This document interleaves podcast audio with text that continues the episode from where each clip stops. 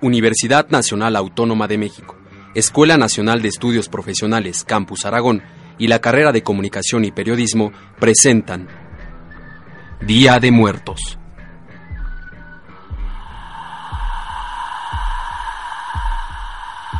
El periodo festivo conocido como Día de Muertos comienza la noche del 31 de octubre y continúa hasta el Día de Todos los Santos, celebrado el 1 y 2 de noviembre respectivamente. En la noche del 31 de octubre, en rituales que recuerdan al ancestro venerado, muchas familias mexicanas, así a sus antepasados, erigen altares a la muerte en sus casas. En estos, las ofrendas que ofrecen son las comidas favoritas y bebidas del que ha partido, para que sean disfrutadas por sus espíritus cuando regresen a visitar a sus amados. El altar es llenado con brillantes flores naranjas llamadas cempasúchil o sempoazóchitl, la flor de la muerte y son alumbrados con una multitud de veladoras. Tradicionalmente, el altar es alumbrado el día 31 para esperar el arribo de los espíritus de los niños muertos, los angelitos. Al crepúsculo del 1 de noviembre hasta el anochecer del día 2, el altar es de nuevo alumbrado y es el tiempo de la vigilia para los adultos que han partido.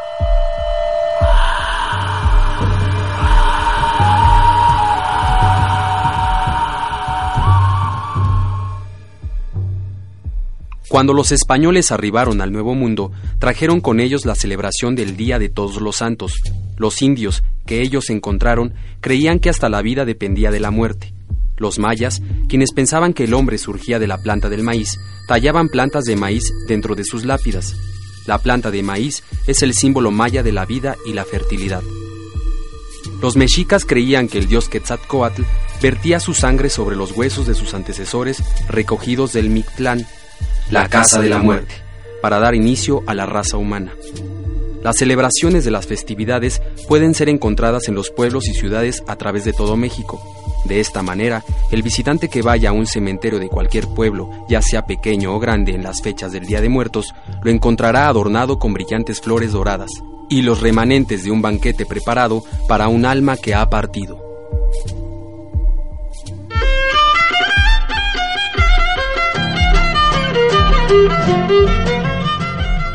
La celebración más llena de color en México es probablemente en el estado de Michoacán, específicamente en la isla de Janitzio, en medio del lago de Pátzcuaro, en las altas montañas entre Guadalajara y la Ciudad de México. Cuando la noche cae, las luces de cientos de miles de velas son vistas en las manos de los indios tarascos, mientras ellos hacen su recorrido hasta el cementerio. Las mujeres visten sus pesadas faldas negras, pisadas, mandiles bordados y blusas. Su pelo negro en largas trenzas adornados con hilos y listones, llevando ofrendas de elaborado pan al cementerio, donde se sientan en las tumbas de sus amados a esperar que las almas, quienes viajan a través de los pinos y sobre el lago, las visiten. Sonidos de violines y guitarras se extienden y cruzan las aguas hasta tierra firme con melodías de antiguos tiempos.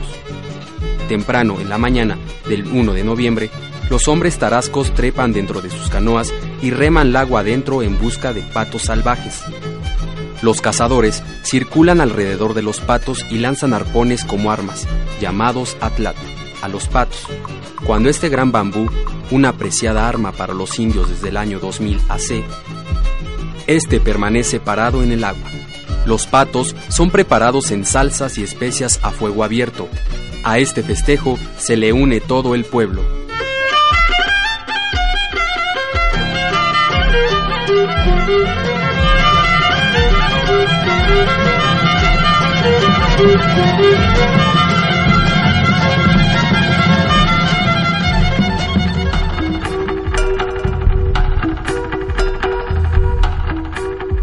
Por semanas antes de la celebración, la muerte es mercadeada en tiendas y en las calles de México en forma de pequeñas figuras de esqueletos de azúcar elaboradamente decorados y pequeños ataúdes hechos de dulce. Los niños están ansiosos de tener máscaras de la muerte y de entretenerse con juguetes de procesiones de funerales y altares hechos de madera o arcilla.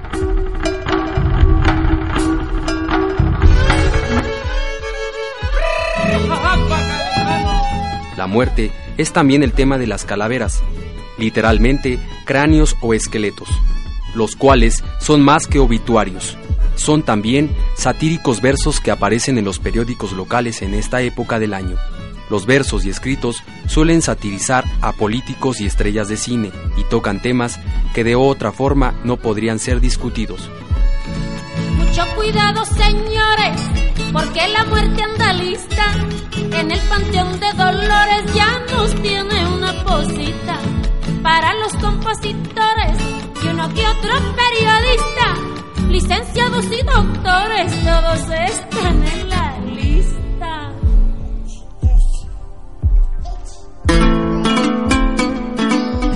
En Día de los Angelitos, las almas de los pequeños niños se dice regresan a casa. Ellos encontrarán dulces en abundancia, galletas, miel y leche, además de otra de sus comidas favoritas. Les son colocados también juguetes para que jueguen después de haber comido. A la noche siguiente, el 1 de noviembre, es el regreso de las almas adultas. Estos son acogidos con alimentos más abundantes, pavo en mole, chayote y pan de muerto, un pan con la forma de costillas y esqueletos. Además, el pulque, el tequila y otras bebidas fermentadas locales corren en abundancia. Amigos y familiares usualmente celebran ambas noches. Suelen hablar con los que han partido de una manera muy convincente.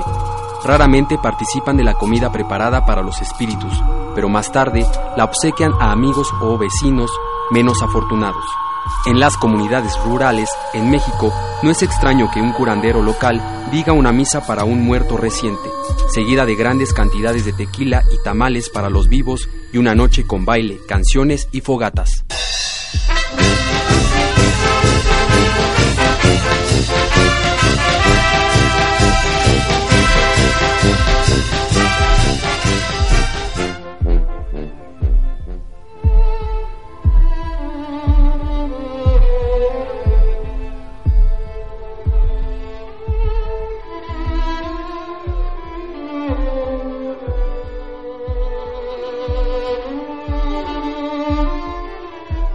Este es un tiempo de feliz comunión con la muerte, no un tiempo de penar.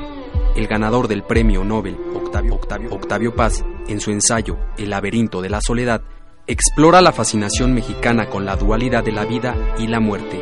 Nuestras relaciones con la muerte son íntimas, escribió Paz, más íntimas quizá que aquellas de ninguna otra gente.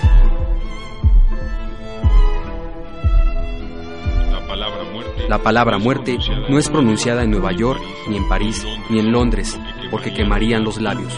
Los mexicanos, en contraste, son familiares de la muerte, bromean acerca de esta, la cuidan, duermen con ella, la celebran, es uno de sus juguetes favoritos y su más leal amor.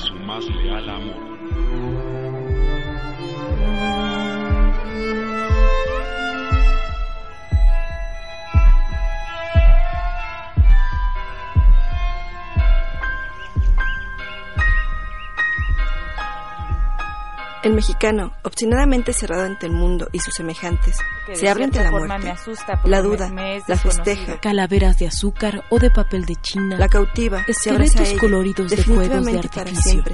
Nuestras representaciones populares son siempre burla de la vida. Nuestros respetos a los muertos en México tenemos una concepción bien chistosa de los muertos. De hecho, nos burlamos de ella, ¿no? A la que le tengo mucho respeto, pero también mucho miedo. No miedo a mi muerte, sino miedo a la muerte de mis seres queridos. El cuerpo se queda, pero el espíritu se va. La muerte es un proceso por el la cual todos de todas sus tenemos que pasar sin excepción. El mexicano no se entrega a la muerte.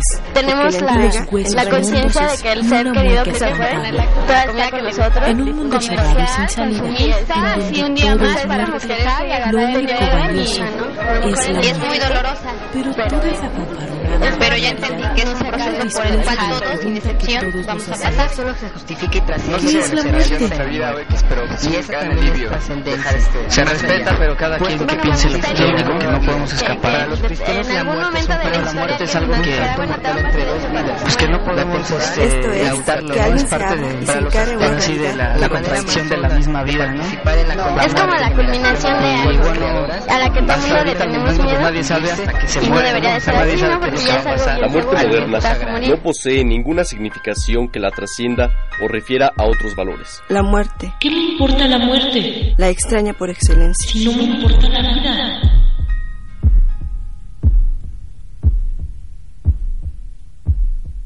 Este programa fue elaborado, producido y armado por Romel Cruz. En la locución, Irán Sebastián Ramírez. Agradecemos a las personas participantes en este programa, a Sandra Matus, Karen Romero, Samuel Mancilla, Ernesto Cano y a los compañeros de la generación 2000-2003 de la carrera de Comunicación y Periodismo, así como al taller de radio de la ENEP Aragón y a la jefatura de carrera de periodismo de dicha institución. UNAM, 16 de octubre de 2003.